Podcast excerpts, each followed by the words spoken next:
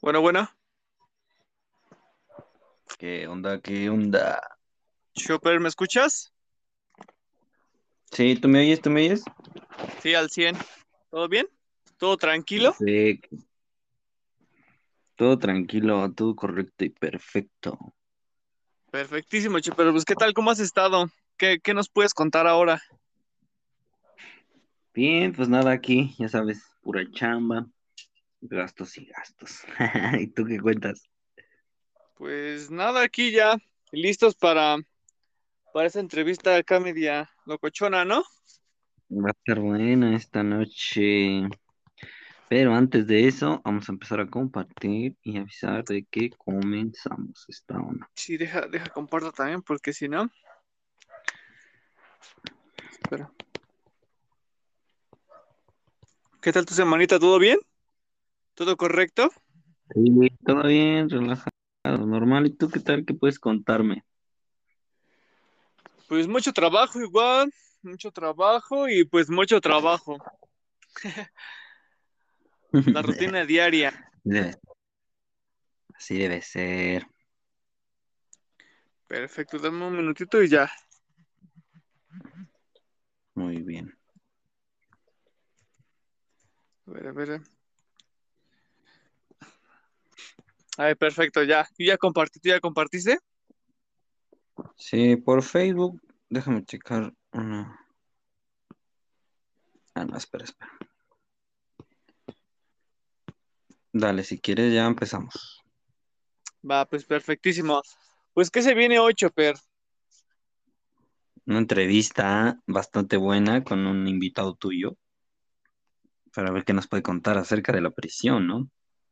Exacto, sí, ¿no? Hay algunos secretos y, y qué podemos hacer si en algún momento, ojalá y nunca nos pase, pues estemos allá adentro, ¿no? Perfectísimo. Pues déjame, déjame le marco para ya de una vez empezar, ¿vale? ¿Listo, Chopper? Vale, Dale, dale. Ahí va, ¿eh? Hay que esperar que, que, que acepte.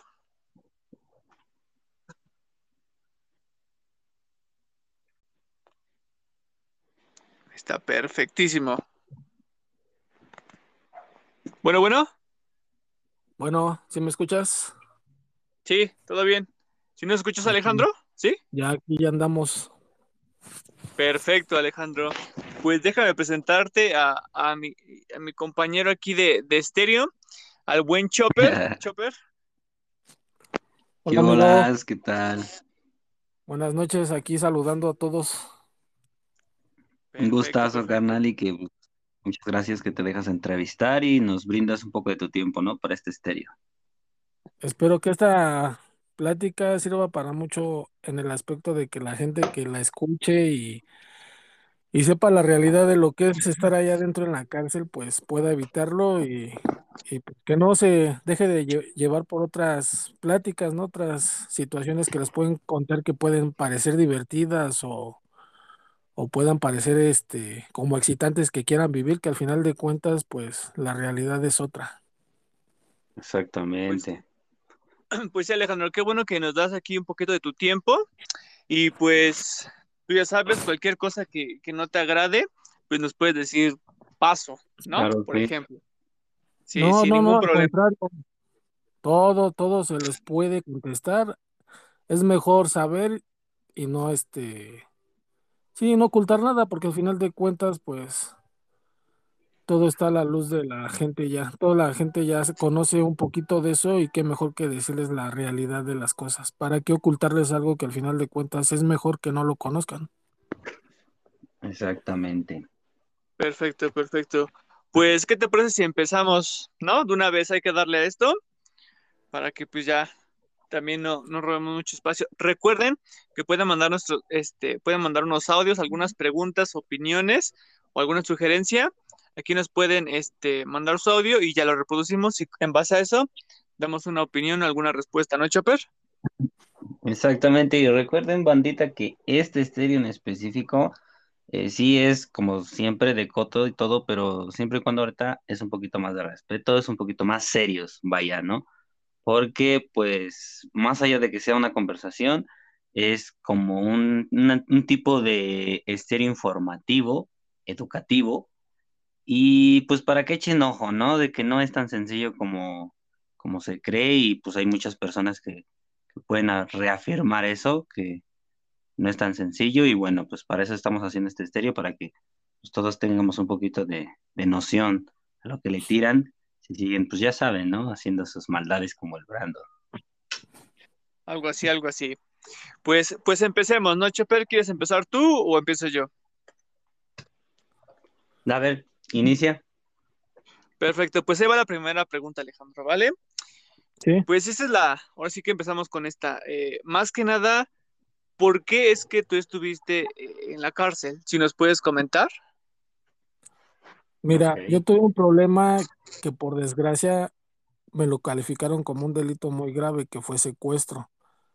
Por desgracia la policía pues no actuó como debe de ser y pues ellos no sé si para entregar trabajo o para calificarse de que hicieron un trabajo agarrando a personas peligrosas, nos, nos pusieron un delito grave que fue el delito de secuestro, pero pues un error mío fue el estar con personas con las que no debía de estar en ese momento y pues ya sabes, si estás en un lugar equivocado, con personas equivocadas, Ujú. pues hagas el mismo error. Pero sí, ese fue el delito, secuestro. Ok. Ahora, este, ¿cómo, cómo fue que pasó? O sea, ¿tú qué estabas haciendo? Eh, ¿hacia dónde ibas? ¿O cuál, qué fue el, eh, sí, el, aconte- ¿Cuál el fue el acto de acontecimiento? arresto más bien? Sí, Mira, yo ese día, por desgracia, me quedé de ver con unas personas porque yo me dedicaba a comprar mercancía que me vendían, la revendía y todo eso. Entonces, al quedarme de ver con estas personas, pues, sin saber que ellos se dedicaban a, a otro tipo de delitos, pero no específico al secuestro, pues hubo un, un operativo hacia ellos y en ese operativo, pues yo tengo que irme porque yo dije, pues si estoy aquí parado y me agarran, pues es lo mismo, ¿no? Y por desgracia, Ujú. pues, se hizo una persecución, una balacera y todo ese despapalle. Entonces, pues tuve la mala suerte de que a mí me detuvieran, yo sin, sin haber participado en algún delito de ellos. Entonces, ya estando ahí, pues ya no te investigan si tú eres inocente o culpable. Simplemente si estás en el lugar, para ellos eres culpable. Eso fue lo que a mí me pasó. Ok. y, y, por Bastante ejemplo, grueso, ¿no? ¿cuántos iban contigo y cuántos pudieron eh, huir y cuántos no? Yo iba con otra persona. La otra persona pudo huir Yo porque me lastimé la pierna en el momento de la persecución en la camioneta en la que iba y chocando, lastimé mi pierna y pues ya no pude yo correr. Y de las otras personas que pues también detuvieron por, porque sí, porque por desgracia detuvieron gente inocente, este, fueron otras cuatro personas más, en total éramos seis. Y eh, entre esos disparos, ¿alguien falleció o, o alguien recibió algún tiro? No, créeme que al momento cuando a mí me detuvieron y pues te empiezan a golpear todos los policías y todo eso, Este, yo el cuerpo lo tenía caliente, caliente, y pues sí me imaginé, dije, a lo mejor tengo algún disparo o algo, porque pues yo siempre escuché eso de que cuando recibes un balazo, lo único que sientes es caliente, pero yo tenía todo mi cuerpo en ese instante caliente de todos los golpes, ¿no? Pensando que a mí me había tocado algún balazo, pero no a nadie, afortunadamente a nadie le tocó nada de algún disparo. Ok, perfecto. Verde. ¿Me puedes preguntar algo? Sí, este, ¿cómo es el sistema de justicia? eh, digamos, cuando tú ya estás dentro y tú te estás declarando inocente, ¿no? A ti, evidentemente, pues no te hacen caso, lo único que quieren es sacar culpables, ¿no? En una palabra, justificar las balaceras y los golpes. ¿Cómo te podías defender o cómo no te pudiste defender antes de pasar direc- directamente a, a a la prisión, se podría decir? Cuando a ti te detienen, que fue mi caso, que a mí me detuvieron, Este, primero lo que tratan de hacer, pues, es negarte todos tus derechos, que es que, que tienes que declarar ante un abogado que sea tuyo, que a ti te escuche el abogado para que puedas declarar. La policía trabaja de otra forma. Ministerio Público igual, entonces pues ellos recurren a la tortura. En la tortura ellos tratan de intimidarte, tratan de sacarte información que ellos quieren escuchar, no la que tú les dices, la verdad, simplemente ellos te torturan para que tú les digas lo que ellos quieren, te graban, te hacen que quieren que firmes algún papel o algo para que tú te comprometas. Entonces, el sistema, por desgracia, es una, se podría decir una porquería. ¿Por qué? Porque pues mucha gente que es inocente, al no, al no resistir la tortura o la forma en la que te están intimidando, pues tiene que acceder a sí, lo que ustedes me digan, yo lo digo, pero pues ya no me peguen. Mi caso no fuese, yo no acepté nunca el delito, me quisieron hacer firmar una hoja en blanco. Primero me, primero me intimidaron con un delito que era el robo de un vehículo. De ahí me pasaron que no, que ya era secuestro. Entonces, cuando me mencionan el delito de secuestro y me quieren hacer firmar una hoja, yo no accedo. Pero pues, en la tortura que me dieron, lo único que hicieron fue zafarme el brazo. Y ya cuando lo vieron el brazo zafado fue cuando me dejaron de golpear. Pero aún así me dijeron, pues ya estás aquí, ya te vas a chingar de todos modos. Así es esto de la ley. Ok. Oye, sí está, está, está medio fuerte esto, ¿no, Chopper? No, Sí, no, no esperaba fíjate, tanto. Aquí te va a comentar, sí, tiene toda la razón, porque tengo un familiar directo, se podría decir, que fue un evento, él iba del sonido, ¿no? Entonces, las, los, digamos, los patrones de esta persona, de mi familiar, lo mandaron a cigarros. Y en ese momento estaban ellos tocando el baile, no sé si ubicas por acá el de los pulques de Don Juan. Sí, sí, sí. Por esa zona se estaba haciendo el evento. Entonces, mi familiar sale por cigarrillos, se podría decir, hacen el operativo y lo cargan a él. Entonces a él empezaron a, achacar el delito de, de narcomenudista, o sea, él que supuestamente había, tenía drogas, vendía drogas y él era el chido del punto, se podría decir. Entonces dentro, dice que a él no lo torturaron, simplemente lo dejaron ahí, este, digamos, en el, en la celda, pero sí le decían que ya iba para adentro, ¿no? Entonces, afortunadamente movieron a un abogado, que el abogado, digamos, que se movió y en un lapso de tiempo el abogado sale y les dice, tienen de dos. o entra el, otro vato porque eran dos, o sea, los dos que estaban diciendo que eran los chidos, era a- ahora sí que mi familiar y al otro carnal. Entonces dice que le dijeron al abogado que tenía de dos sopas, o declarar que era el otro güey el chido y él salía, o que si se dormía, el otro iba a declarar que él era el chido y el otro iba a salir. Entonces dice este, pues, mi familiar que por fortuna su abogado de él llegó primero Ajá, entonces movió el papeleo para que, pues, básicamente lo empinaran al otro carnal y este, pues, se chispara, ¿no?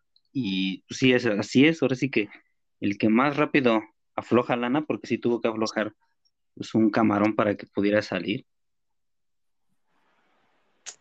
O- ah, bueno, eso que acabas de comentar, Chopper. En este caso, a ti, Alejandro, antes de que pasemos a esa parte, este, ¿cómo es que te torturaron? O sea, ¿qué es lo que te hicieron? Ajá. O, o cómo, cómo, cómo te quieren hacer, por decirlo le dice aquí en México, cantar. Mira, a mí primero cuando me ingresan a, a unas galeras, este, primero toda la policía, lo que fue estatales, municipales, este, no, pues cuando me detienen, entre todos te pegan con sus armas, patadas, cachetadas, puño cerrado, este, me suben a la patrulla y boca abajo me ponen, en uno de ellos me va pisando el cuello, me va pateando lo que es el pulmón y pues te sacan el aire y al momento de que quieres respirar, pues te pisan el cuello, ¿no? Te van desde ahí, ya te van intimidando y que te dicen que si traes un millón de pesos para que te dejen ir y todo eso.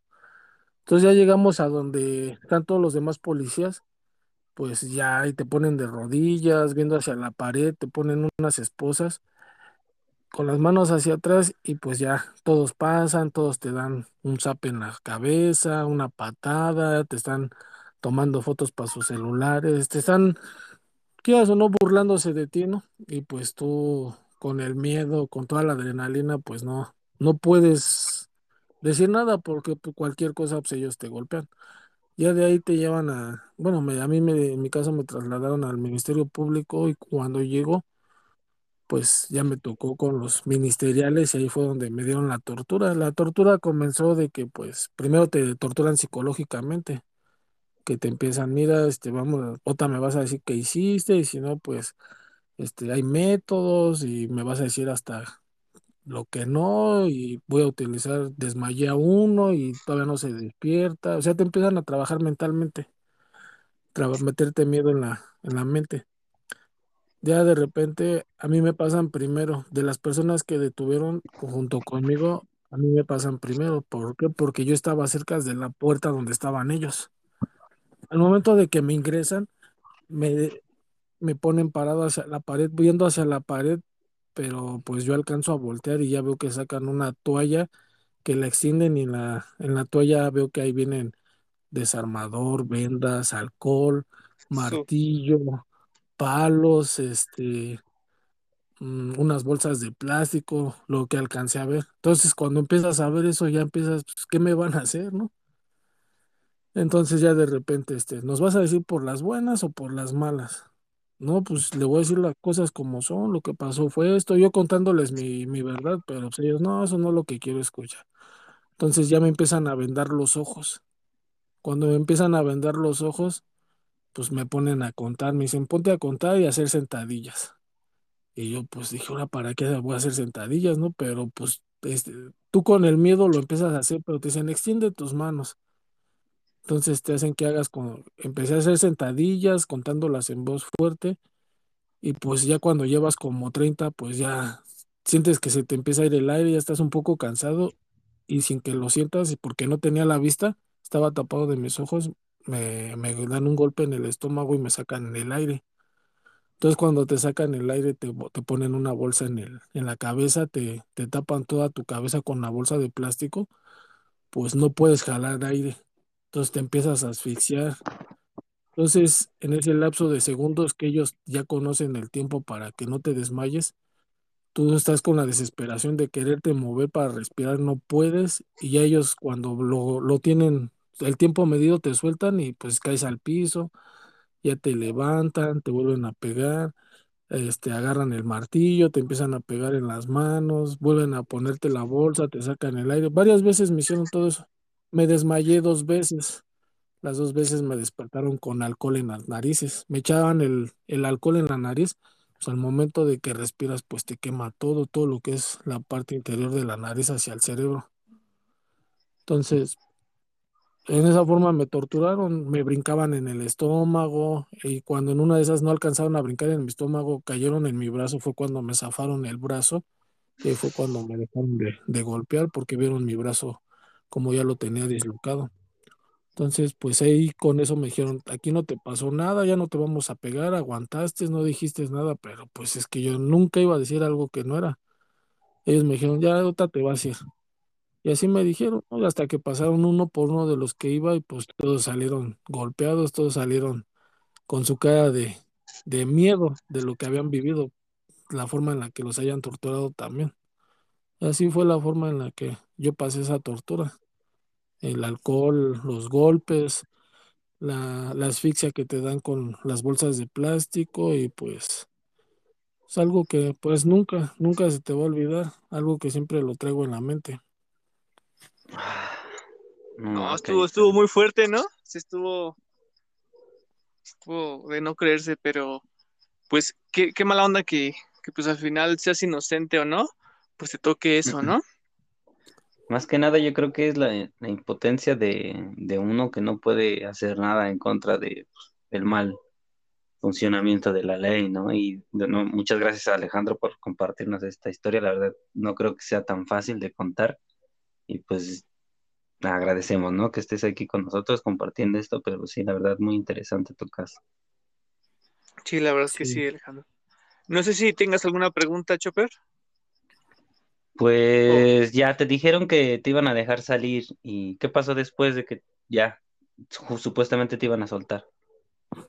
Ah, pues ya cuando salimos de ahí de, del cuarto todos, que ya nos dieron a todos la tortura, yo no podía caminar. De hecho, pues el estómago yo lo sentía reventado por dentro. Entonces ya nos meten a la galera y yo lo que quiero, empecé a sentir una, una sensación de como de querer ir al baño. O sea, yo empecé a sentir ganas de ir al baño. Y como pues no hay taza de baño ahí en una galera, el baño es un hoyo que está en el piso. Entonces, pues no puedes, una taza del baño vas y te sientas. En esta lo que tienes que hacer es inclinarte lo más que puedas y tratar de, de hacer del baño centrando ahí en el hoyito que, que te dan ellos como baño. Entonces yo no me podía doblar y lo que hago es tratar de agarrarme de las paredes, ir descendiendo poco a poco y cuando yo siento mi sensación de querer hacer del baño, pero sentí agua, yo en vez de sentir que hiciera lo normal, ¿no? Incremento, yo sentí agua, que salió agua y cuando volteo hacia abajo y veo, pero pura sangre. pura sangre, yo hasta me espanté porque yo dije, no, pues ya me reventaron por dentro. De todo lo que me hicieron, yo dije, ya me reventaron. Entonces, pues yo me aventé un ratito haciendo del baño, pura sangre, pura sangre. Entonces yo de ahí ya lo que hacen ellos, este, como fue un delito grave de este que nos imputaron, nos trasladan en la noche a la, a la Fiscalía Antisecuestros de allá de Ciudad Nezahualcóyotl. Y llegando allá, no, pues fue lo mismo, otra tortura, otra golpiza, pero pues como a mí me vieron que yo iba más mal que todos, me vieron el brazo zafado, me vieron que no podía caminar, me vieron, pues me vieron mi ropa manchada de sangre y todo, ellos me dijeron, pues ¿qué te pasó a ti? ¿Qué te hicieron? Y ya les conté, a mí ya no fue tanto la golpiza, la tortura que me dieron allá, porque sí dijeron, si se les pasa la mano, pues saben que también tienen problemas ellos con derechos humanos. Entonces, pues ya llegando ahí a antisecuestros de Nesa, ya lo único que, que esperé fue mi traslado a reclusorio en el transcurso de la madrugada.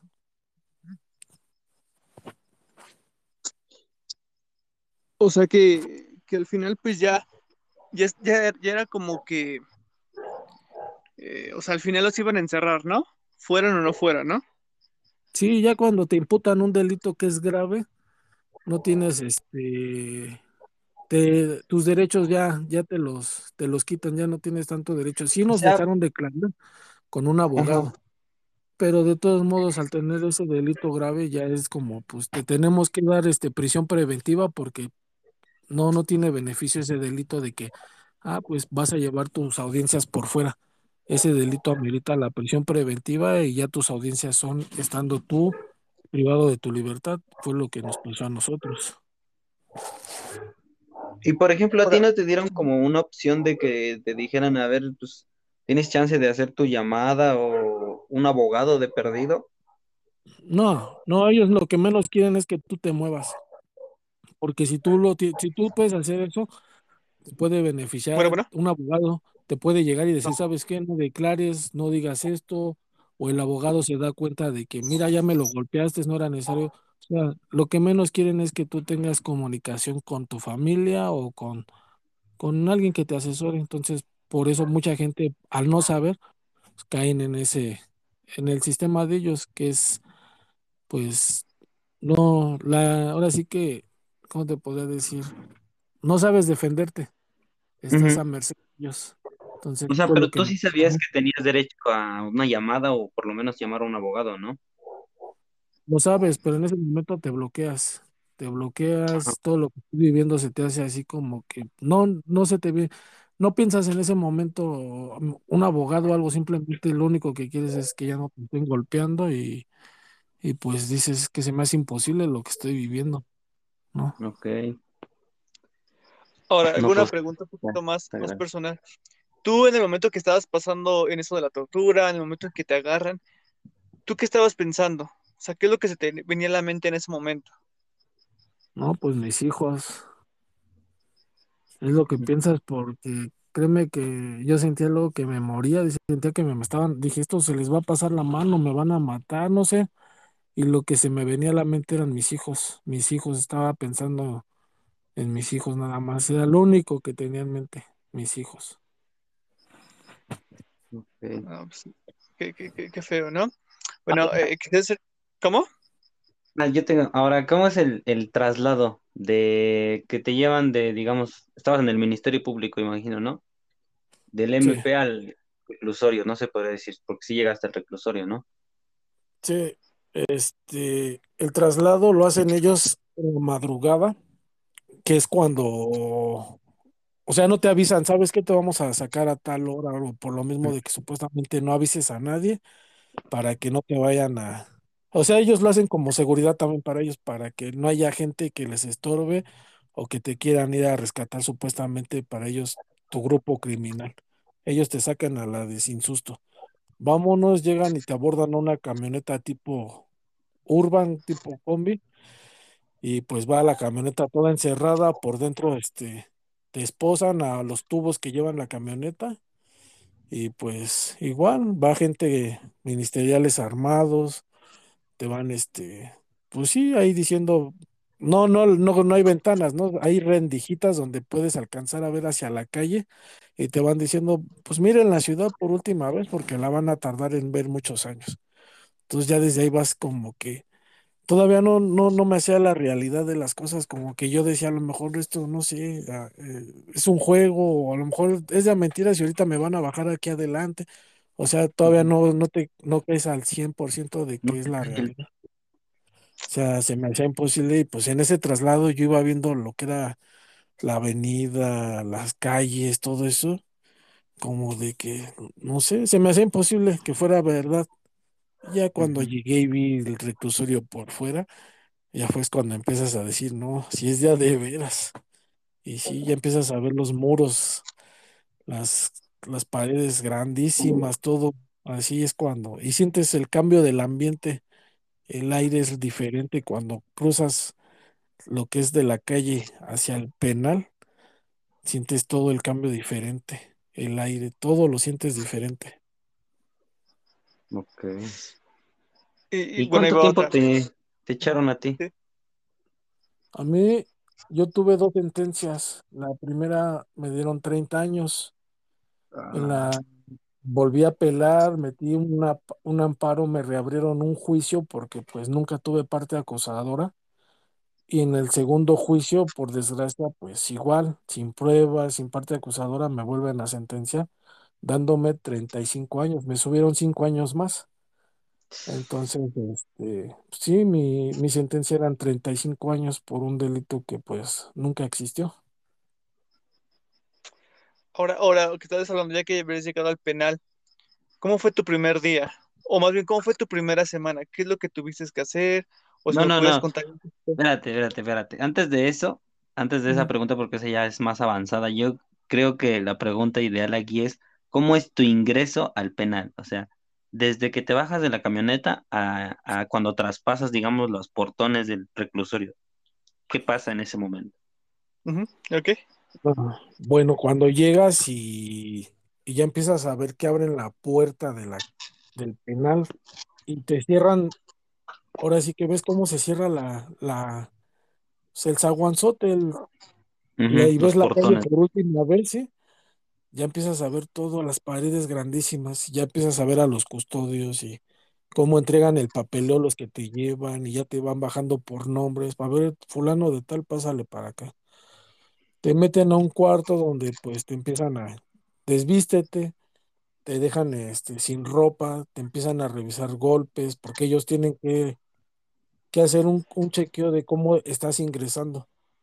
¿Sabes qué? A mí esta persona me la trajeron golpeada, esta persona llegó con X moretón, esta persona llegó sangrando, o sea, te hacen un, un estudio, un médico que tienen, más el custodio, te tienen encuerado ahí en un espacio, que te tienen este, esposado, ¿no? También te quitan la ropa con una sola mano, este, estás encuerado, llegan y este, te revisan y que lo que pasa, lo que han visto en la tele, ¿no? Que haz este, es unas cunclillas para ver si no traes algo introducido en el ano, si traes drogas, si traes algún arma, este, te revisan la boca, ya de repente te, te ponen a tus datos generales, dame tus datos, dirección, este nombre de familiares, a quién se le va a llamar y todo eso. De ahí te pasan a otro cuarto donde hay ropa ropa de color azul, ropa viejísima, ropa sucia, ropa, o sea, porquería de ropa que hay, pero es la que tienes que coger. Te dicen, de ahí agarra algo y póntelo, pero azul. Entonces, pues yo cuando llego lo que habían eran unos pantalones de mezclilla, los, lo que estaba mejorcito, unos pantalones de mezclilla rotos que parecían bermuda, una playera toda este, llena de hoyos azul, y pues mis tenis que no me los quitaron, pero más o menos unos tenis de marca que llevaba, que pues no, ta, me dijeron, déjalos aquí porque ahorita entrando allá te los van, o sea, los mismos que ustedes me decían que los, se los dejara. Pero que no, ¿cómo se los voy a dejar? Pues me dijeron, te los van a quitar de todos modos allá adentro. Ya de ahí, pues, te ingresan a lo que es este el área médica para que te saquen sangre, te revisen, hagan un historial de cómo te recibieron y ya me ingresan a, a las a lo que es el la esta- las estancias, el ingreso de que se llama COC. ujú. Ok. Este, llegas y hay como Son como, eran tres, seis, nueve, doce celdas, que son los ingresos. Ya te salen todas las personas que están privadas de su libertad, que llegaron desde antes, salen todos, todos te empiezan a observar, que preguntan de dónde eres, que te empiezan a ver los tenis y que dame tus tenis, que si no ahorita te los voy a quitar y ya te empiezan a calambrar. Todo el mundo te va a matar, todos te empiezan a decir que si no les das tus cosas, que te van a picar, te van a matar, te van te empiezan a decir, no, yo la verdad sí entré con miedo, pero también no me iba a dejar. Entonces, iba golpeado y todo, pero les dije que no, no les voy a dar nada y te dicen, ¿te vas a rifar? Pues aunque no quiera, carnal, lo tengo que hacer porque pues, son mis cosas, no las voy a dar así nada más porque sí.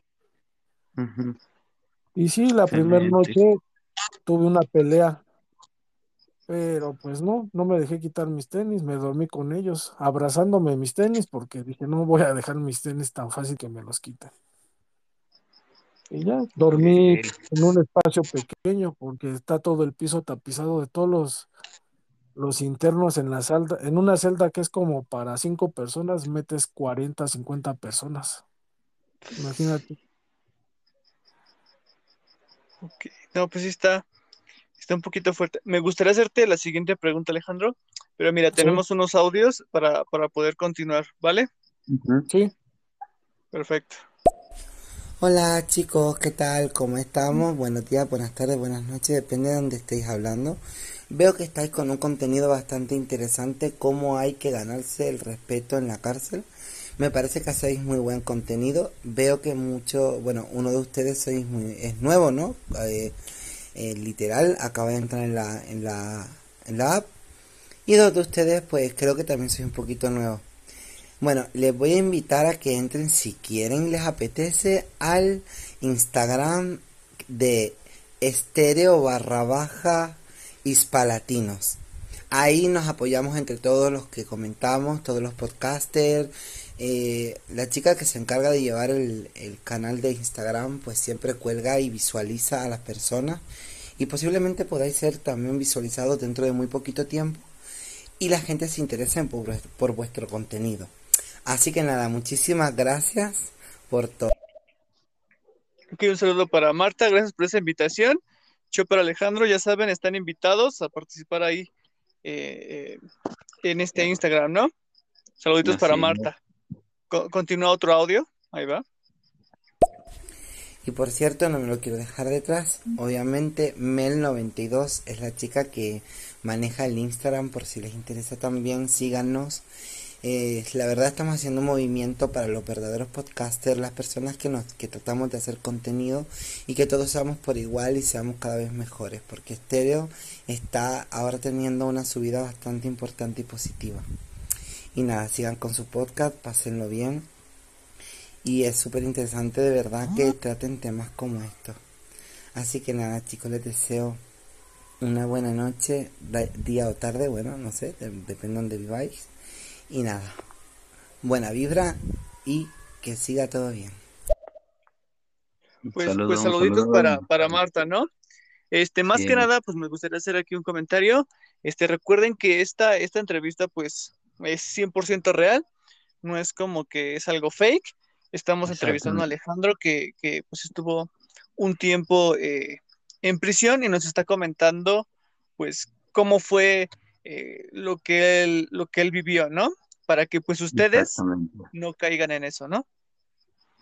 Sí, esto no es show, esto es real. Como lo dije en un inicio, es meramente informativo y pues también para su entretenimiento y que pues que sepan, ¿no? Un poquito de lo que es la vida. Sí, lo que es, lo que es la vida en México, ¿no? Hay un Así es, poquito. muchachos. Perfecto. Bueno, mi pregunta ahí es, Alejandro, por ejemplo, ya una vez que estás ingresado, o sea, ¿tú ya habías comido algo o a lo mejor te habían ofrecido algo Oh, buena para, poder No, este, mantenerte en pie? no, de hecho, desde que a mí me detienen como eso de las nueve, como a las nueve, nueve y media de la noche. Y todo ese día de la noche, pues no comí nada en mi detención, en la tortura hasta el otro día, en mi traslado a, a reclusorio. Este, no, no comí nada. Llevaba como día y medio sin comer y sí me acuerdo que los ministeriales nos llevaron unos sándwiches, eso porque la familia ya, ya se había acercado. Nos metieron sándwiches y refresco, pero no, ni hambre tenía. De la situación que estaba pasando, no tenía hambre en ese momento. Y cuando ingresamos a reclusorio, ingresamos ya en la noche. Igual, no, no nos dieron de comer nada. El chiste que yo me aventé en mi, en mi ingreso tres días sin comer. Ah, Porque cuando vi la comida, la porquería de comida que dan allá adentro, lo vi a, no sé, se me vino a la mente y dije, mi perro come mejor que lo que están dando de comer aquí. Entonces me dijeron, ahí está la, le llaman rancho ellos, ahí está el rancho. Lo vi y me dio náuseas, me dio vómito, asco, ver esa comida. Y me dijeron, "Ay, vas a comer, güey. En una semana, así me dijo un güey, vas a comer, güey. En una semana, menos de una semana, vas a comer esto, se te va a hacer rico. Aguanté tres días sin comer. Ya el tercer día no aguanté el hambre y empecé a comer de eso y, y pues es una porquería de comida, pero te adaptas, te acostumbras, ok. ¿no? El- Como que dicen, ¿no? Te, a- te acostumbras menos a, a no comer, ¿no? Sí, ya después le agarras Ahora, sabor y lo disfrutas. aquí yo tengo una pregunta de, ¿tú puedes o lograste identificar algo de lo que te pudieron dar? De la comida, Ajá. pues te dan lo que son chilaquiles, que al final de cuentas aquí este parece que es tortilla que se les echa a perder y la quieren rescatar, este, haciendo una, una tipo salsa de tomate que es agua verde, con las tortillas que se las aventan así sin dorar ni nada, así como tus tortillas duras que se las avientan, este, tantito queso, tantita crema, y si bueno, si te tocó crema y queso, te rayaste, si no, sus tortillas mojadas en agua, que para ellos eso es los chilaquiles. Este, una, la- una comida que pues nunca se me olvida que le decían pantano, imagínate, para que le dijeran, hoy dieron de comer pantano, tipo de hierbas que no sé de dónde agarraban ese, esas hierbas, no sé si eran espinacas, acelgas, no sé qué eran, porque al final de cuentas nunca les agarré el sabor. Igual en agua, todo en agua, parecía que nomás lo calentaban el agua, le echaban la comida, las hierbas, lo que se echaba a perder y órale, a servirles a todo mundo lo que, lo que ellos daban su comida. Tus tortillas todas duras, bolillo que te toca duro, el café o té que te dan sin azúcar, y toda la comida lleva incluida ya sea desayuno, comida y cena, papa, un- mucha papa, en todas las comidas va incluida la papa, es lo único.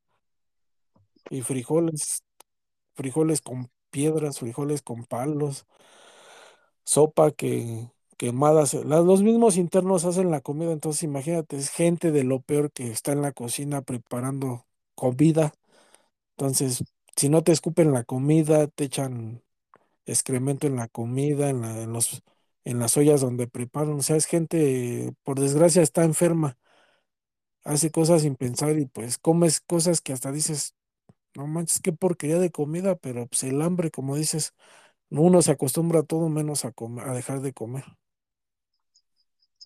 Ok, eso sí. Eh, eso sí me suena un poquito como la película de, de Sangre por Sangre, ¿no? Más o menos. Nah, pero ahí en Sangre por Sangre daban unos manjares de Bueno, comida, sí, daban chuleta. Sí, Pero no, pues sí, aquí ahora la sí que. Ajá, aquí la sí. carne no la conoces, aquí lo que sea carne para ellos no sé qué. Luego nos decían, "No, es carne de caballo, no sabíamos qué tipo de carne nos daban, pero parecía un chicle. Lo No, mordías y lo mordías y lo mordías y no se deshacía. Mejor te lo pasabas ya el pedazo que decías, bueno, no sé de qué animal sea esta carne, pero pues, el chiste que es carne. no, cayó. O sea, bueno, yo tengo otra pregunta, Alejandro. Cuando tú llegas, este, ya, este, sí, este, te dicen de los tenis, o sea, ¿cómo es que eligen tu celda? Y cuando Ujú. eligen tu celda, ¿cómo, o sea, cómo te separan? Está Eh, como ¿es una cierto que tú ya llegas? Ajá, o sea, ¿es cierto que tú cuando llegas ya hay alguien en esa celda? Y si, hay- y Sí, se ve alguien, ¿qué, qué, qué, te- qué fue lo primero que te dijo? yo ingresé ya en la noche, ya que todos estaban durmiendo, ya que pues, era la hora del dormir.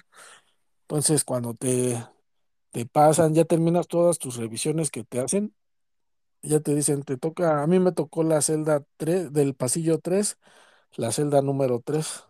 Entonces, ya cuando vas a ingresar a la celda y te abren la celda, pues ves todos, a todos dormidos, en- ves un espacio de que dices, hay tres camarotes, los camarotes llenos de dos o tres personas, el piso atascado, unos amarrados a las, a las, a las, a las rejas están amarrados con su misma ropa porque no hay espacio, el piso tapizado de gente durmiendo así con cobijas, diferentes cobijas todos tapados, el baño sentado, gente durmiendo en el baño sentada, así en la taza del baño sentado con su cobija durmiendo. O sea, no hay ningún espacio para dormir y la persona que supuestamente es la mamá, como le dicen ahí en la celda, se levanta y pues igual te dice, mañana nos vemos, duerme porque mañana te la voy a platicar cómo es aquí.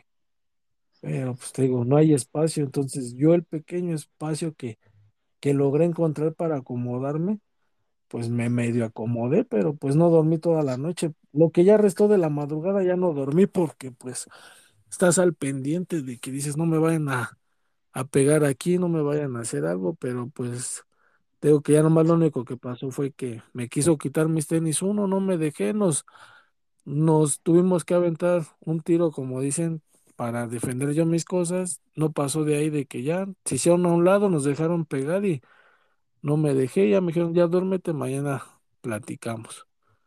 Y así fue esa, esa primera noche. Wow, Ok. no, no, no. Ok, ¿Chopper, ¿tienes alguna pregunta?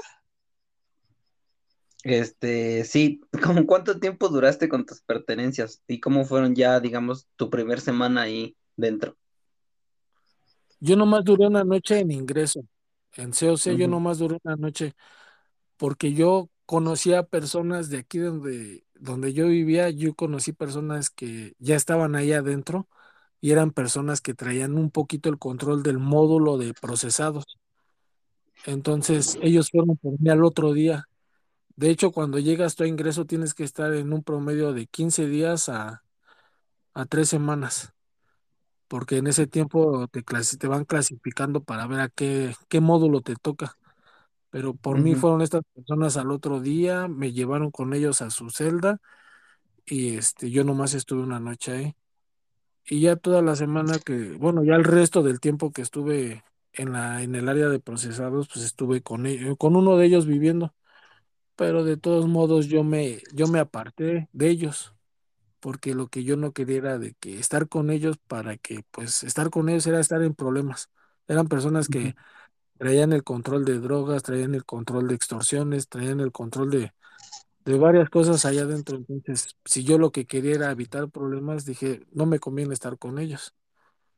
Pero también tenía que hacer yo mi respeto, tenía que yo hacer mi, mi lugar para que no me dijeran que por ellos no me tocaban, que por ellos no me hacían algo, que al final de cuentas ahí la gente te va a molestar, te va a hacer lo que quiera, y no le importando si le hablas a alguien pesado, ¿no? Yo lo único que quería era ganarme mi respeto por mí, no que me dieran un respeto por otras personas que, pues al final de cuentas, si un día no iban a estar para defenderme, iba a ser yo solo. Por eso yo solito me aparté desde un principio. Ahora que acabas de mencionar eso de- del respeto, eh, ¿cómo fue que tú te empezaste a ganar ese respeto? O sea, ¿qué, qué fue lo primero que hiciste para que, o, ajá, qué fue lo primero que tú hiciste para que ellos pensaran que pues no te ibas a dejar? ¿Y cómo fue que ya se dieron cuenta ellos que, que pues ya eres una persona de respeto? Eh, primero, pues, no te, yo no me metía con la gente, pero la gente te molesta. Yo tenía, desde joven siempre he practicado un, deporte que es el box. Entonces tú empiezas a ver ahí que hay gente que de repente se baja al patio, empieza a entrenar, tienen sus guantes, tienen cosas rudimentarias para entrenar box.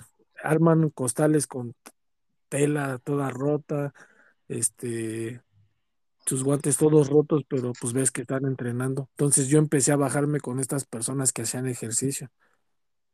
Ven que tú te pones los guantes, ves que te, te dicen, ahora ponte los guantes con él y pues ven que, ven que sabía meter las manos. Incluso cuando estás formado en la fila para, para ir por tu rancho, por tu comida, tienes que pelear porque no tienes que dejar meter a la gente. Si, si ves, se te mete alguien y tú no lo sacas, a ti te mandan otra vez hasta la fila, hasta atrás, entonces tienes que estar peleando el lugar.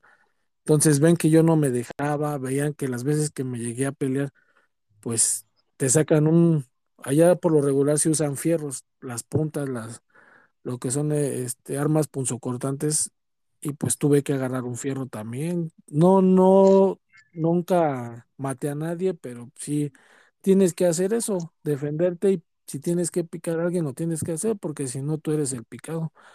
Entonces eso, la misma gente veía que no te deja, la misma gente ve que, que no te espantas con otros, va haciendo que pues ya contigo no se metan tanto. Entonces, como veían que yo no era encajoso ni nada, pues decían, pues no es encajoso, pero no se deja. Y pues tratas de convivir con la, con las personas. O sea, eso, eso va haciendo que ellos ya no se metan contigo, te tengan un respeto. No, no te van a respetar siempre porque siempre hay gente loca, drogados y eso. Se sigan estas personas y les vale gorro. Entonces, lo único que hacen es medirle contigo y dicen, pues ya con este no, porque sí, sí se defiende, sí mete las manos y pues buscan a, siempre a los más débiles. Por eso te dicen en la cárcel es la ley del más fuerte, porque pues allí los débiles no, por desgracia son los que más sufren. Eh, bueno, ahorita que estabas comentando eso de los fierros, Alejandro, ¿cómo es que, que, que los prisioneros eh, consiguen esos fierros? Mira, allá todo está hecho de metales, lo que es la mesa, los camarotes, todo, las ventanas, son, es puro metal. Entonces, allá todos se dan la, ma- maña para cortar los metales. Todos, allá no, no falta que en una visita la familia te lleva una cegueta, un pedacito, tú le pides a alguien un pedacito de cegueta y con la cegueta estás ahí eh, cortando poco a poquito. Pues tienes todo el tiempo del mundo ahí cuando estás en la cárcel para hacer lo que quieras. Entonces, pues hay personas que se dedican a cortar, este, que la mesa ya la deshicieron, que los camarotes ya, le, les quitaron orillas de, de metal. Entonces les van dando forma de, los van este, sacando filo en el piso. Hay lugares donde van y, van y tallan los metales a manera de sacarles punta. Ya nomás les ponen vendas o algo en, la- en un, en un lado donde es el, el mango. Ya le adaptan algo de madera o, o tela para que sea el mango y ya no se cortan. Entonces, los fierros siempre va a haber de todos lados por allá. De todos lados los van a sacar. Ya cuando ves, pues dices, ay, güey, hay espadas, les llaman espadas a las, a los fierros grandotes, que son de los, las puertas de las celdas, de este, quitan el barrote y lo hacen de una forma tan puntiaguda que pues, esas las llaman espadas allá adentro. Entonces, todo lo que está hecho de metal le sirve para, para hacer fierros, para hacer armas punzocortantes. Ahora, ¿tuviste algún tipo de enfrentamiento directo con alguien que te sacara una punta y te dijera, dame, no sé, tu comida o te, te pico aquí? Sí, allá pa- para extorsionarte, eh, La primera, cuando yo ingresé en procesados, al principio, pues como, como iban con la gente que también traía control, pues no me molestaron porque pues dijeron, ah, este le habla a estas personas y son los que traen el control, entonces no me, no me molestaban al principio, pero yo vi como sí llegaban y a personas llegaban con sus navajas, los meten a las celdas, te empiezan a pegar, te, te dan unos palazos, te pican en las piernas, en los brazos, te empiezan a extorsionar para el día de visita, quiero que me des tanto, háblale a tu familia, quiero tanto dinero para el sábado. Entonces, yo empecé a ver eso. Cuando a mí me lo quisieron hacer porque vieron que yo me alejé de estas personas, igual, ¿no? Me tuvieron, me pegaron, no, porque no, así que no, no la viví, sí, me pegaron, me metieron a una celda, me metieron al baño, me echaron agua, me dieron toques y todo pidiéndome que diez mil pesos para el día de la visita, pero pues dije, no, ¿de dónde?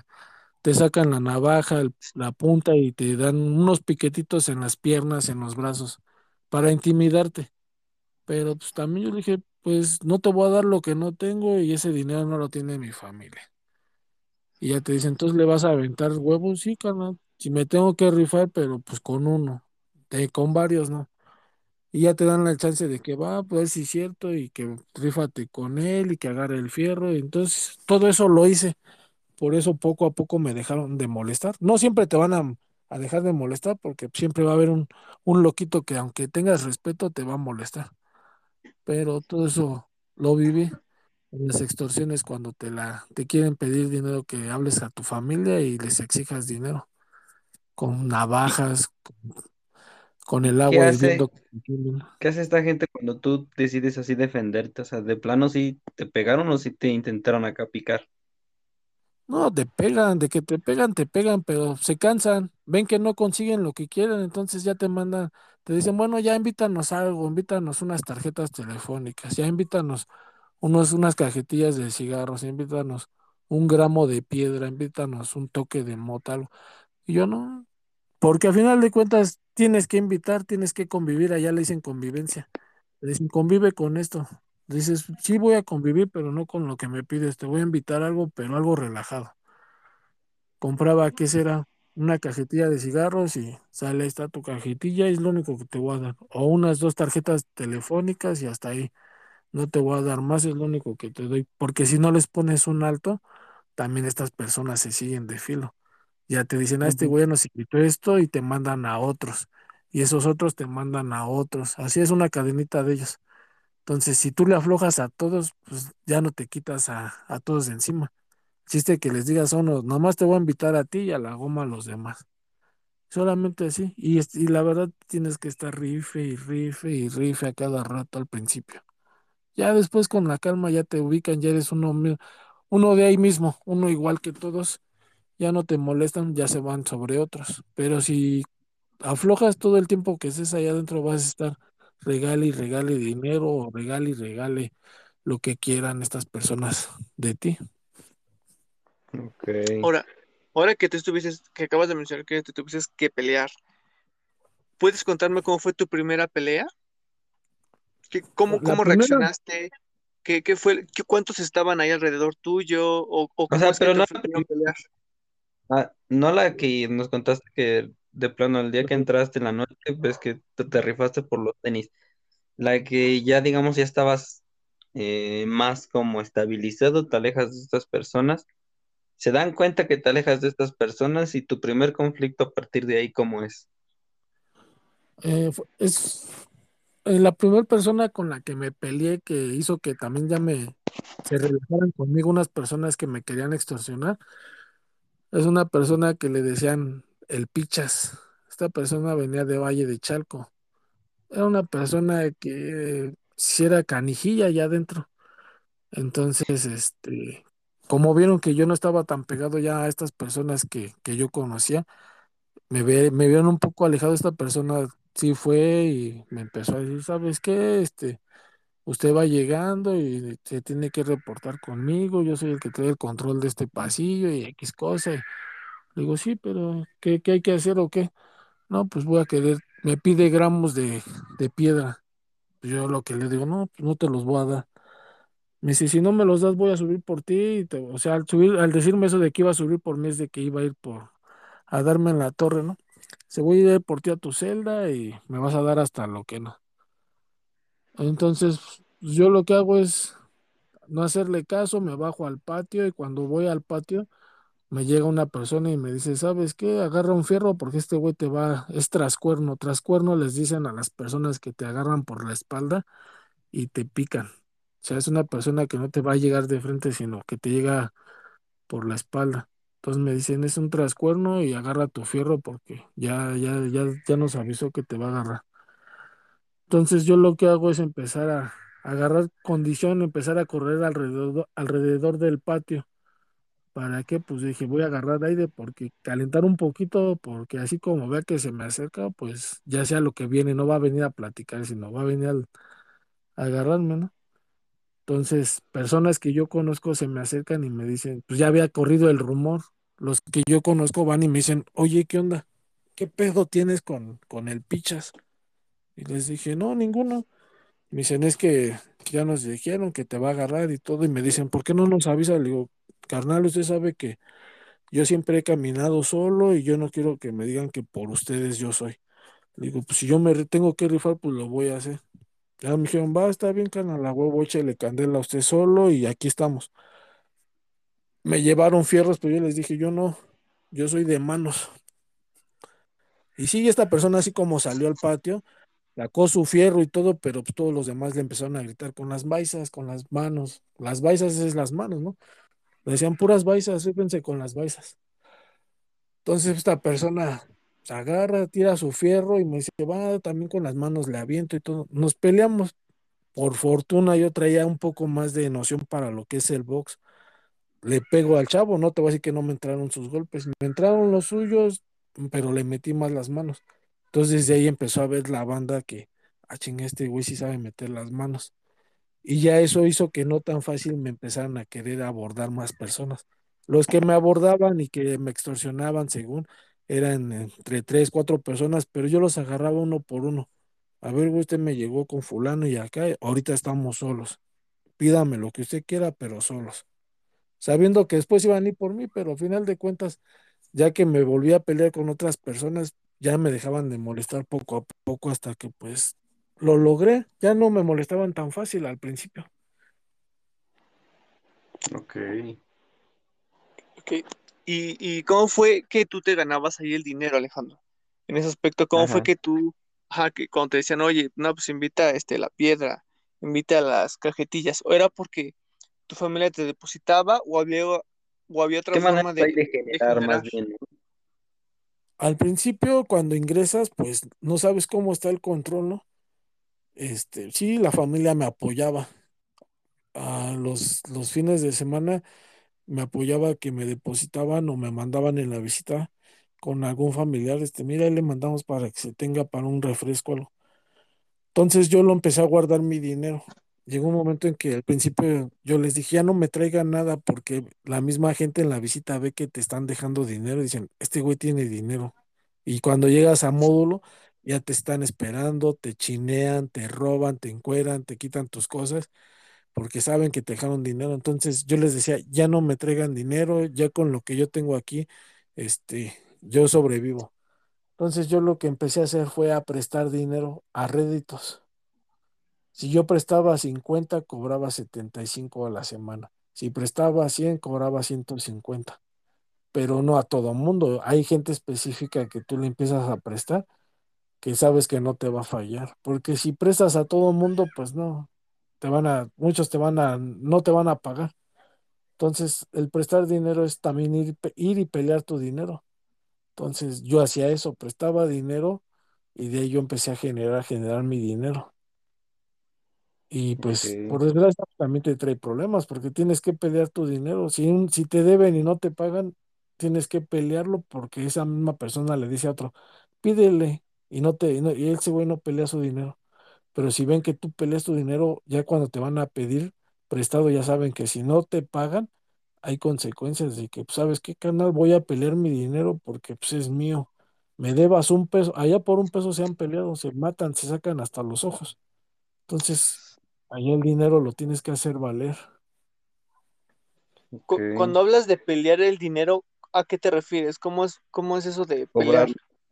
Ajá, ¿cómo? Sí, exigir es como si yo te presto a ti, bueno, en esos tiempos allá adentro, si yo te prestaba a ti dinero y no me lo pagas el día que es, voy y te, ¿sabes qué? Quiero mi dinero, no, que es que no te lo puedo dar. Bueno, si me debías 100 pesos, ahora me debes 200 para te, se te va a dar una semana más. A la semana, si no me, si no me pagabas esos 200 ya, ya tenía que empezarte a calambrar, a, a- pues, es que es un sistema que no es porque yo haya querido ser así, pero ya es un sistema que lo- se maneja ahí de que, ah, sabes, pásale para acá, le das una calentadita, lo haces sentir de que estás hablando serio, pateas las espinillas, unas cachetadas, lo, lo encueras, lo metes al baño, lo estás moji moji con agua, otra gente que le está dando toques. O sea, es algo que tienes que hacer porque es la cárcel. Estás con gente que está mal de su cabeza y tienes, por desgracia, te tienes que poner a esa altura. Entonces tienes que hacer, a- a hacer pelear tu dinero. Y si te dicen es que me voy a pelear por ti, con- contigo, si te gano ya no te voy a pagar nada. Ya le dices, bueno, vas y te, y si yo te rompo el hocico, ya no me debes 500 ahora me vas a deber mil. Entonces, pues, es pelear tu dinero de la manera que sea, ya sea a golpes, a palabras, a, a piquetes o como sea, pero es pelear tu dinero porque pues, es lo que te hace valer ahí, los golpes, las manos. Ok. Sí, perfecto. Y hablando, por ejemplo, de tiempo como tal, ¿cuánto tiempo en sí estuviste dentro? Estuve cinco años, cuatro meses. Ok, es Y, bastante. y ahora, ahí va otra pregunta un poquito. Eh, en eso, en esos cinco años, por ejemplo, ya cuando tú te empiezas a ganar un pequeño, un poco de respeto, tú cuando, cuando entraban los nuevos, ya que tú tienes un poquito más de experiencia, también tratabas hacia los nuevos, así como ¿sabes qué? Eres el nuevo, tienes que caerle con esto o aquello. No, en ese aspecto yo nunca fui encajoso, nunca he tenido esa, eh, como le dicen allá dentro de esa escuela. Yo no, yo era de los que decía, no, pues si yo ya la viví o yo ya pasé esto, pues ¿por qué voy a hacer que sufra otra persona, no? Porque pues allá todo el mundo es lo que hace. Si yo ya la viví, este güey la tiene que vivir. Yo la sufrí, este güey lo- la tiene que sufrir también. Yo no, yo al contrario, los trataba de no, no relajarlos, porque también no los iba a estar cuidando siempre, pero sí de tratarles de explicar, despertarlos. Sí, unos muchos iban dormidos, todavía no, no les caía el 20 como a mí cuando ingresé. Entonces tratas de que, canal, ya estás aquí, ya pon los pies en la tierra, despierta, porque si no la cárcel te come. Entonces, yo no fui encajoso, al contrario, a mí me gustaba enseñarles a, a defenderse. Yo me bajaba, los jalaba, vente, vamos a entrenar, te voy a enseñar a meter las manos, te voy, no porque yo dijera soy un gran peleador, una gran persona para meter las manos, pero me sabía defender. Entonces, muchas personas allá te espantan con su cara, con su forma de hablar, y ni las manos saben meter. Lo único que hacen es con un fierro ir y darte un piquete, pero si, si, si no tienen ese fierro, no saben meter las manos. Yo entonces lo que hacía muchas personas, güey, tú te puedes defender, canal, ese güey es un, es un pendejo, así les decía, básicamente, ese güey es un pendejo, canal, y te espanta con la boca, con las palabras te espanta.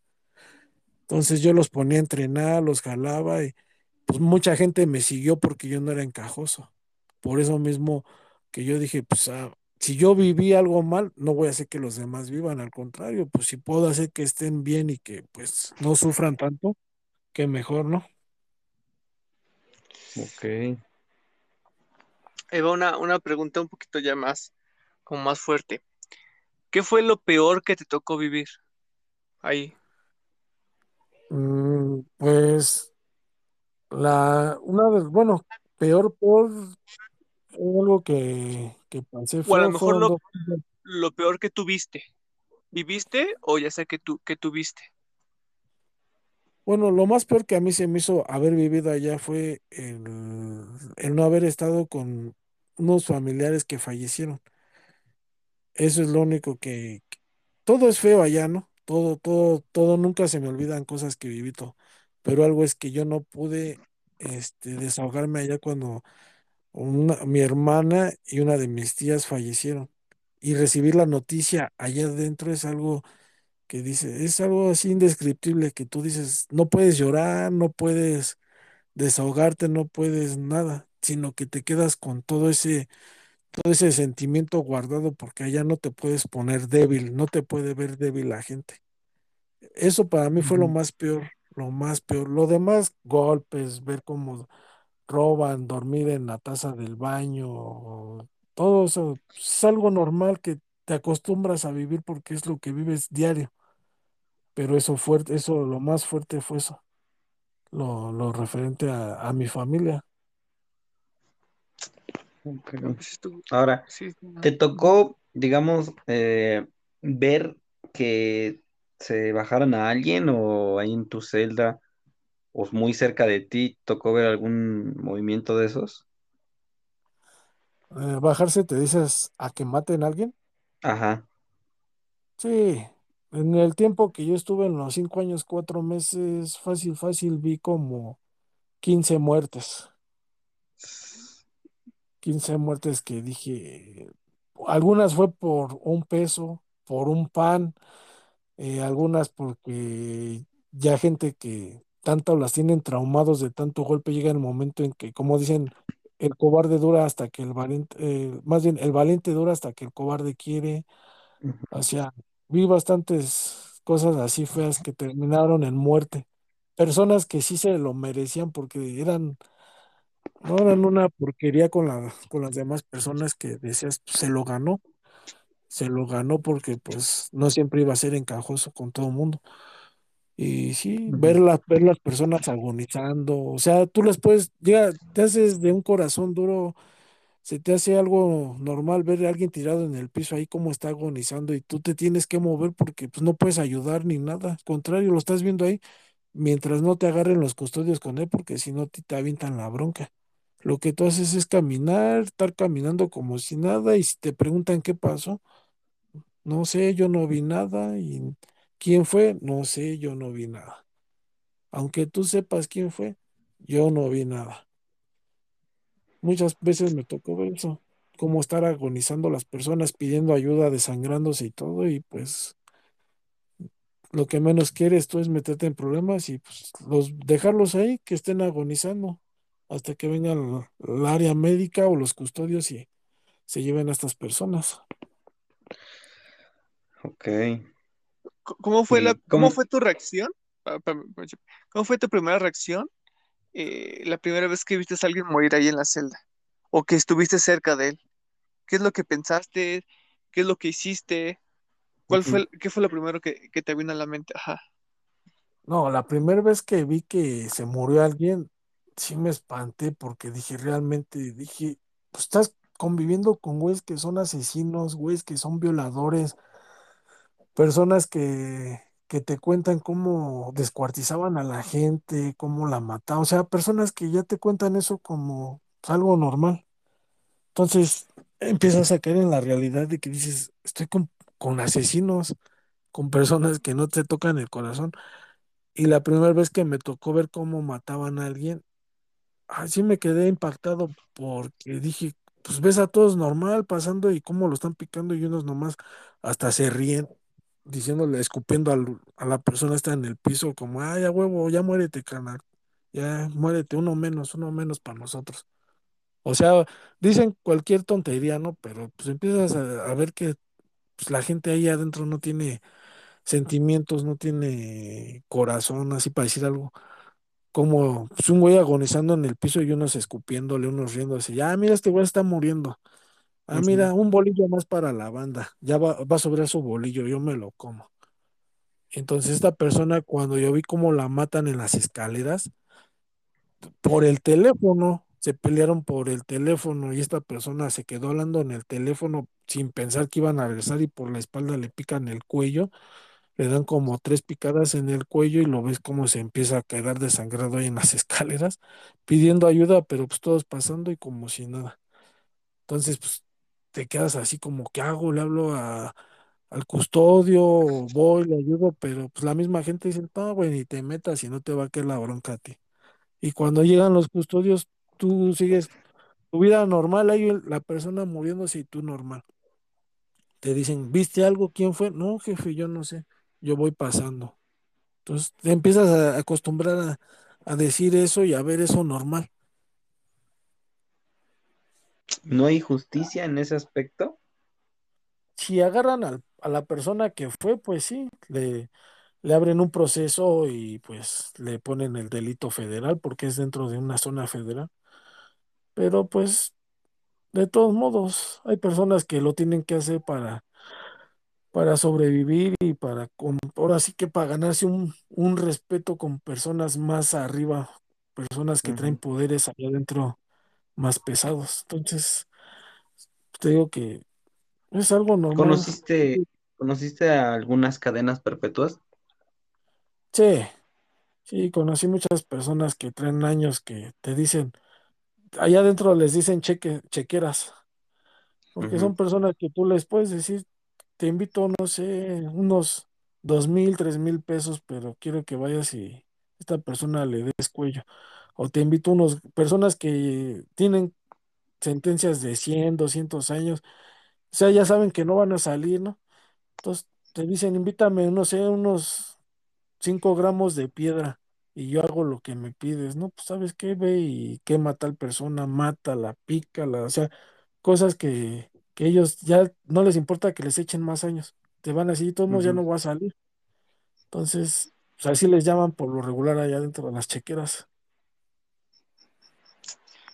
Y, y por ejemplo, ahí más o menos, Alejandro, ¿cuántas personas tú crees que, que mueren al mes? Mm, fíjate que de repente hay temporadas en las que no sé por qué, pero la gente está tan estresada, pero estresadísima que se calma cuando hay un muerto. como que necesitaban hacer ese desmadre de matar a alguien para que se relaje un poco la gente. Entonces, pues, digo que en el transcurso de cinco años, cuatro meses hubo aproximadamente 15 muertos.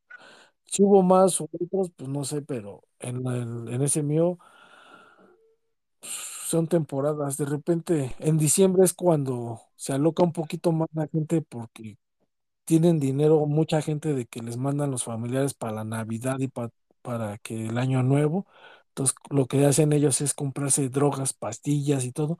Todos andan bien enchochados, todos andan bien hasta bien drogadísimos y ya cuando ves, no, pues ya mataron a fulano, ya lo quemaron, ya lo picaron, ya lo ahorcaron. Y hay gente que se suicida también.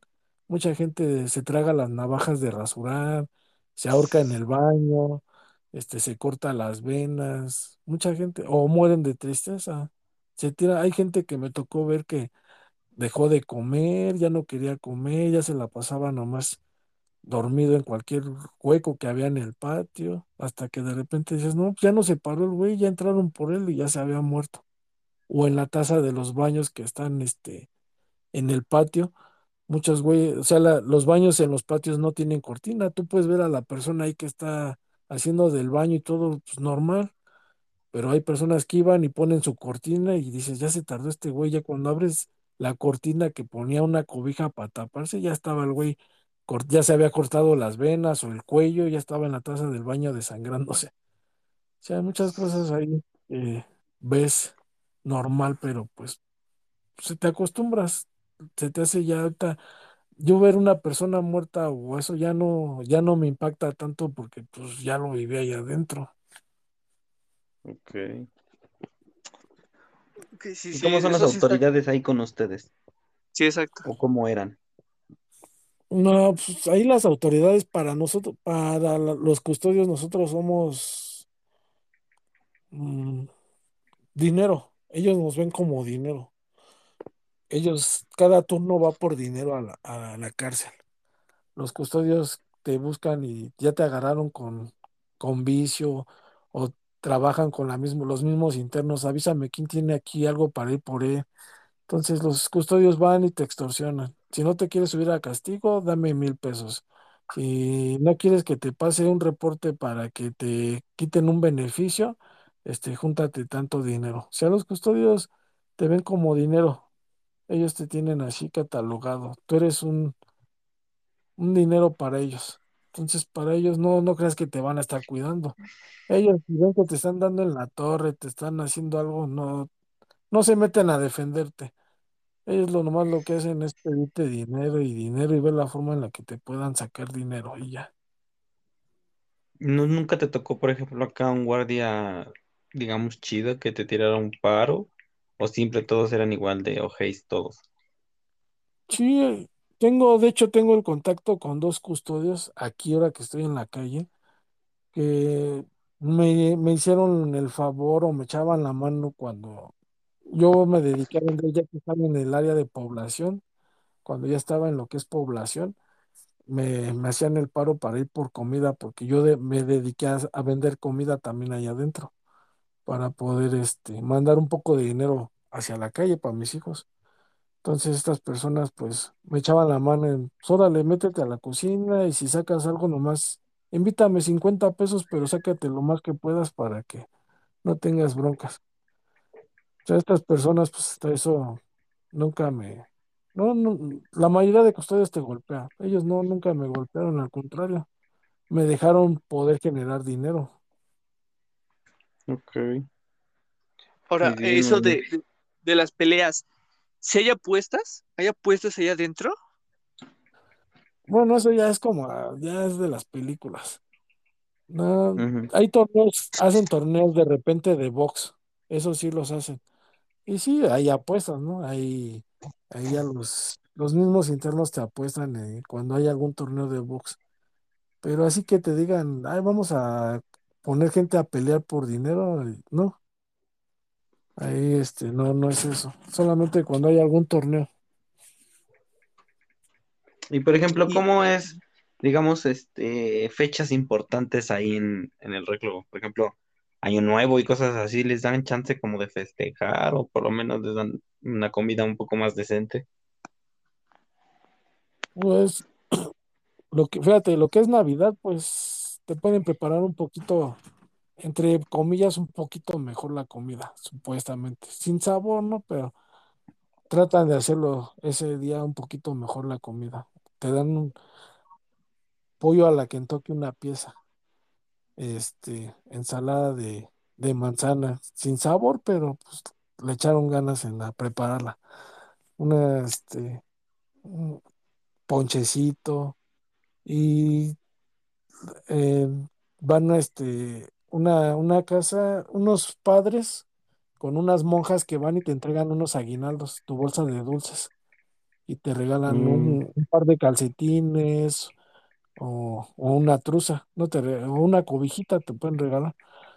Y Año Nuevo igual, te pueden dar este un pedazo de, de pastel, un pedazo de, de arroz con leche Así nada más. De ahí en fuera, otra fecha que celebren bien, el, lo que es septiembre, el 15 de septiembre, pues te preparan un pozole, pero es igual, o sea, un pozole que no tiene nada de sabor, un pozole que, insípido, ¿no? Ajá, septiembre eso, mm, ¿qué más? Enero, febrero, marzo, no, pues las únicas fechas, septiembre y diciembre. De ahí en fuera, ay, pues normal todo, los días, todos los ay, mismos días es lo mismo. ay, por ejemplo, Alejandro, cuando era tu cumpleaños o cuando era el cumpleaños de algún reo, ¿cómo lo hacían? ¿Lo festejaban? ¿Simplemente no decían nada? ¿O qué pasaba? No, pues ya con la- en la celda en la que vives, en la que ya estás con la gente que convives en tu espacio, encerrado con los, sí, tus compañeros de celda, pues si tú les puedes decir, ¿saben qué? Pues el sábado es mi cumpleaños. Si te llevas bien, entre comillas, con ellos, más o menos, pues ¿qué? Vamos a organizar algo, va, unos comprábamos bolillos, unos compraban jamón, unos compraban unos refrescos, unas tortitas para celebrar el cumpleaños, el abrazo, ya te daban el abrazo, pones música y pues no falta el que pon- ponte, lo pones a bailar como mujer, va, ahora tú vas a ser la mujer y la pones a bailar contigo, este, pues así, normal, tengo que tratas de buscarle el lado bueno a, a lo malo, tratas de, de no sé, de buscar alguna forma de distraer tu mente del encierro. ¿Tuviste camaradas acá así chidos que te dijeran, va, pues sí, se veían que eran tus valedores o realmente nada más todos por puro interés? Pocos, ahí no hay amistades, porque por desgracia hasta tus mismos amigos que llegas a hacer te venden con otras personas. Pero sí, sí hubo pocas personas con las que hice una amistad buena. Algunos están aquí afuera y unos siguen ahí adentro, pero muy pocos, muy pocos de Ok. todos los que conviví. Ahora, por ejemplo, este, se me fue, se me fue la idea que te, la pregunta que te iba a hacer. Bueno, en, en este caso que tú tuviste ahí, eh, ¿llegaste a tener algún, algún puesto importante? Y otra, ¿cómo es que te ganas ahí un puesto? O sea, un- como dijiste, ese de, de la mamá, ¿no? Comentas algo así, la mamá. ¿Cómo es que tú puedes llegar a, a ese puesto? Y si nos puedes decir qué es la mamá también. Ah, bueno, yo cuando estuve en procesados, ya que las personas que me jalaron ya las habían volado a otros penales, ya no, ya no estaban en esa celda, yo me quedé en esa celda como encargado porque ya era de los que llevaba un poquito más de tiempo. Yo duré dos años, diez meses en procesados.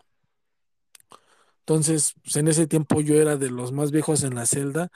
Entonces, como quien dice, yo ya traía el control de la celda. De la celda, no de los pasillos ni de afuera, de mi celda, donde yo era el encargado de que, ¿saben qué? Aquí se paga, cada ocho días se da este, lo del agua, cada ocho días se da este, para pagarle a, al que sube la comida, le pagamos a, o sea, cobras, haces cobros.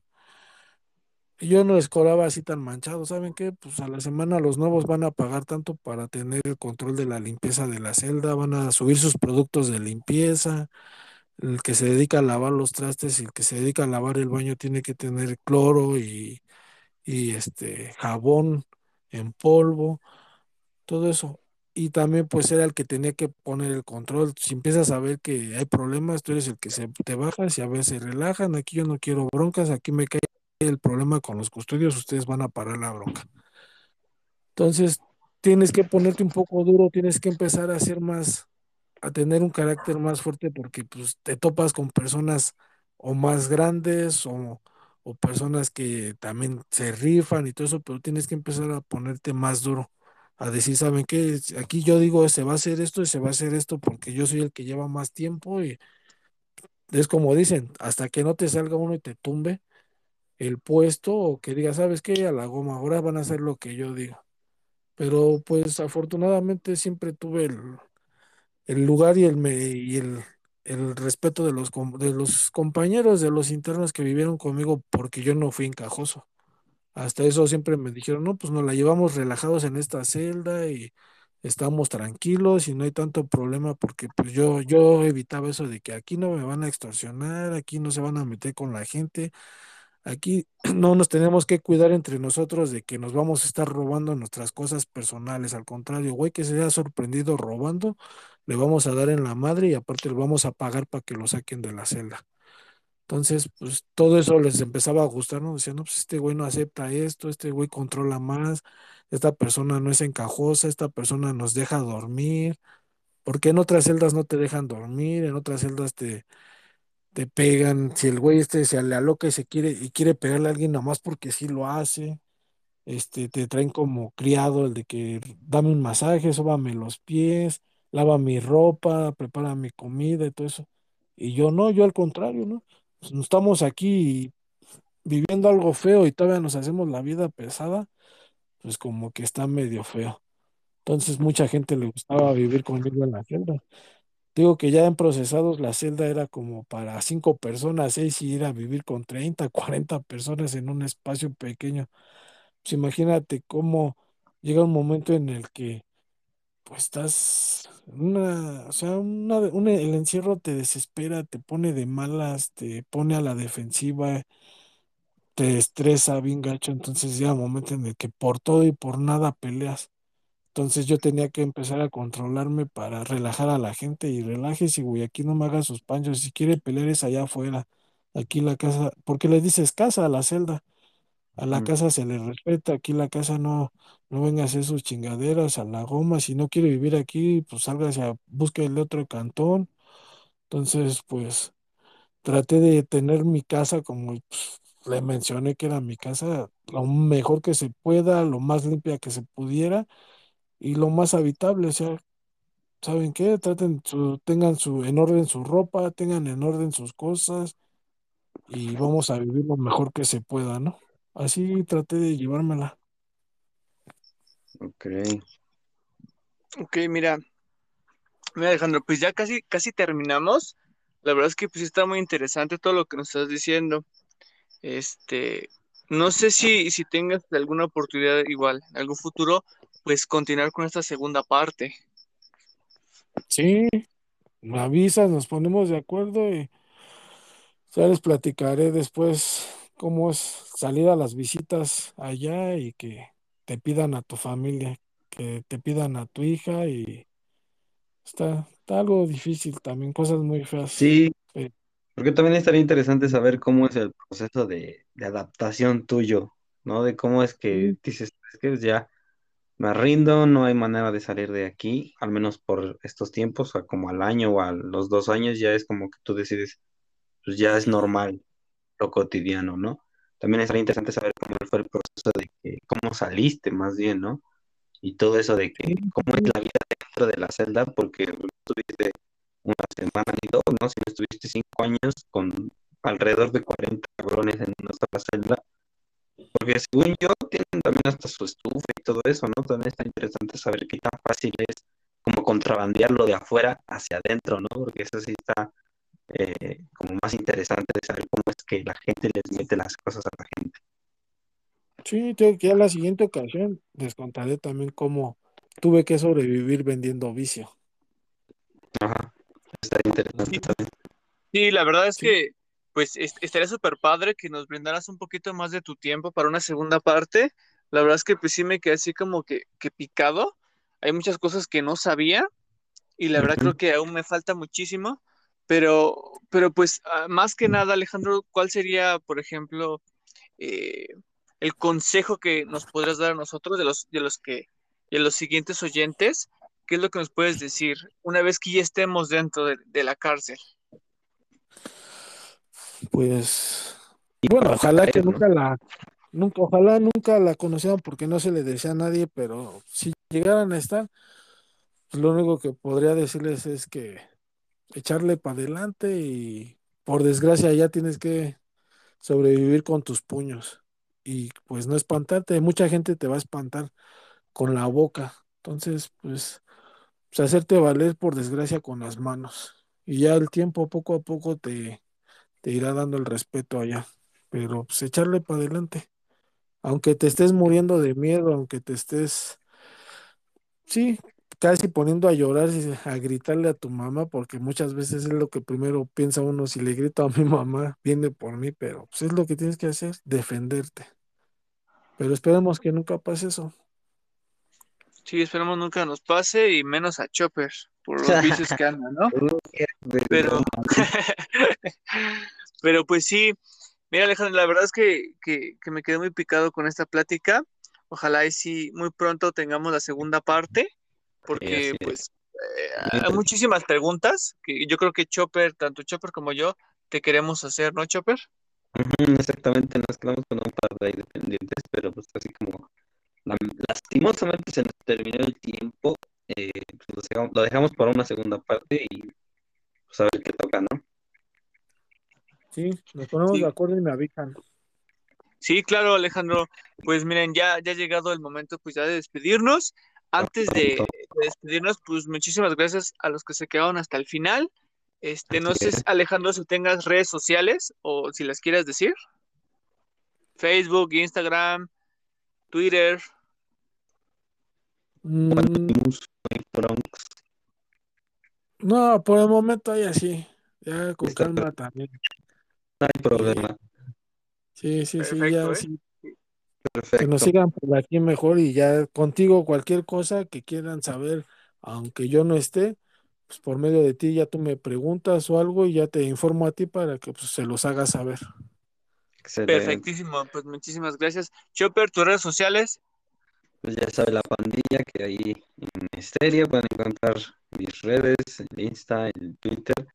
Y pues, si no, ya saben que en Insta soy Chopper Inglés y en Facebook y YouTube la página la encuentran como arte y dibujos psicodélicos. Ok, perfectísimo. Pues mis redes sociales, ya saben, estoy ahí en Instagram como Brandon Jair 0825. Cualquier comentario, opinión o algo así, pues ahí nos pueden escribir a, a Chopper a mí. Si le quieren hacer alguna pregunta a Alejandro, pues ya saben, contáctenos, contáctense con nosotros y, y, pues ahí esperen la segunda parte porque pues la verdad se viene la segunda parte un poquito ya más fuerte, ¿no? Sí. Per- perfecto, pues, pues Alejandro, muchísimas gracias por tu tiempo. La verdad que, que fue muy valioso. Ojalá y- y te tengamos aquí pronto para la segunda parte. No sé si quieres decirnos algo. Nada, mucho éxito, muy bonito este que tomen estos temas. Muy, sé que a lo mejor a la gente le va a llamar la atención, pero que sea nada más para sacar lo bueno, no el querer ir a conocer. Al contrario, que sea algo preventivo esto, ¿no? Perfecto, perfecto. Pues muchas gracias. Alejandro. Este, Chopper, ¿quieres decir algo antes de, de despedirnos? No, nada, la bandita ya sabe que se les agradece a todos los que se quedaron al final. Un saludo muy fuerte a todos y muchas gracias Alejandro por compartir estas historias y tu tiempo con nosotros. Eh, esperemos tenerte pronto aquí en Estéreo. Si no, ya sabe la bandita que cada ocho días estamos aquí con un tema siempre bien interesante, ¿no? Siempre sacamos unas buenas historias. Nos faltó un miembro, cabe recalcar que nos faltó uno que ya se ha hecho como que más común que esté aquí, pero por desgracia hoy faltó porque pues tuvo trabajo. Pero a ver si para la otra, para el, el siguiente con, con Alejandro, lo podemos tener y a ver si se le ocurren pues, otras preguntas, ¿no? Que se tienen y pues, a ver qué sale. Muchas gracias de todas maneras a todos. Pues ya saben, eh, ya saben, nos pueden seguir en Instagram y también en Spotify. Ya este, los estéreos los estoy subiendo a Spotify. Ahí está, en Instagram me la pueden pedir, la lista de reproducción, por si les quieren escuchar ahí en el caminito. Y pues tenemos buenos Es. estéreos, ¿no? Cada vez vamos aumentando es. un poquito esto, esto. Muchísimas gracias, Alejandro. Chopper, ya sabes, eh, Alejandro, súper bienvenido cuando quieras participar. Aquí tienes las puertas abiertas. Gracias por tu tiempo. Y Chopper, ya sabes, que descansen los dos, duerman con la cara destapada y nos vemos para la próxima. ¿vale? Saludos, Alejandro, saludos, Chopper. Nos Saludos vemos. a todos. Muchas gracias. Que descansen. Bye. Adiós. Adiós.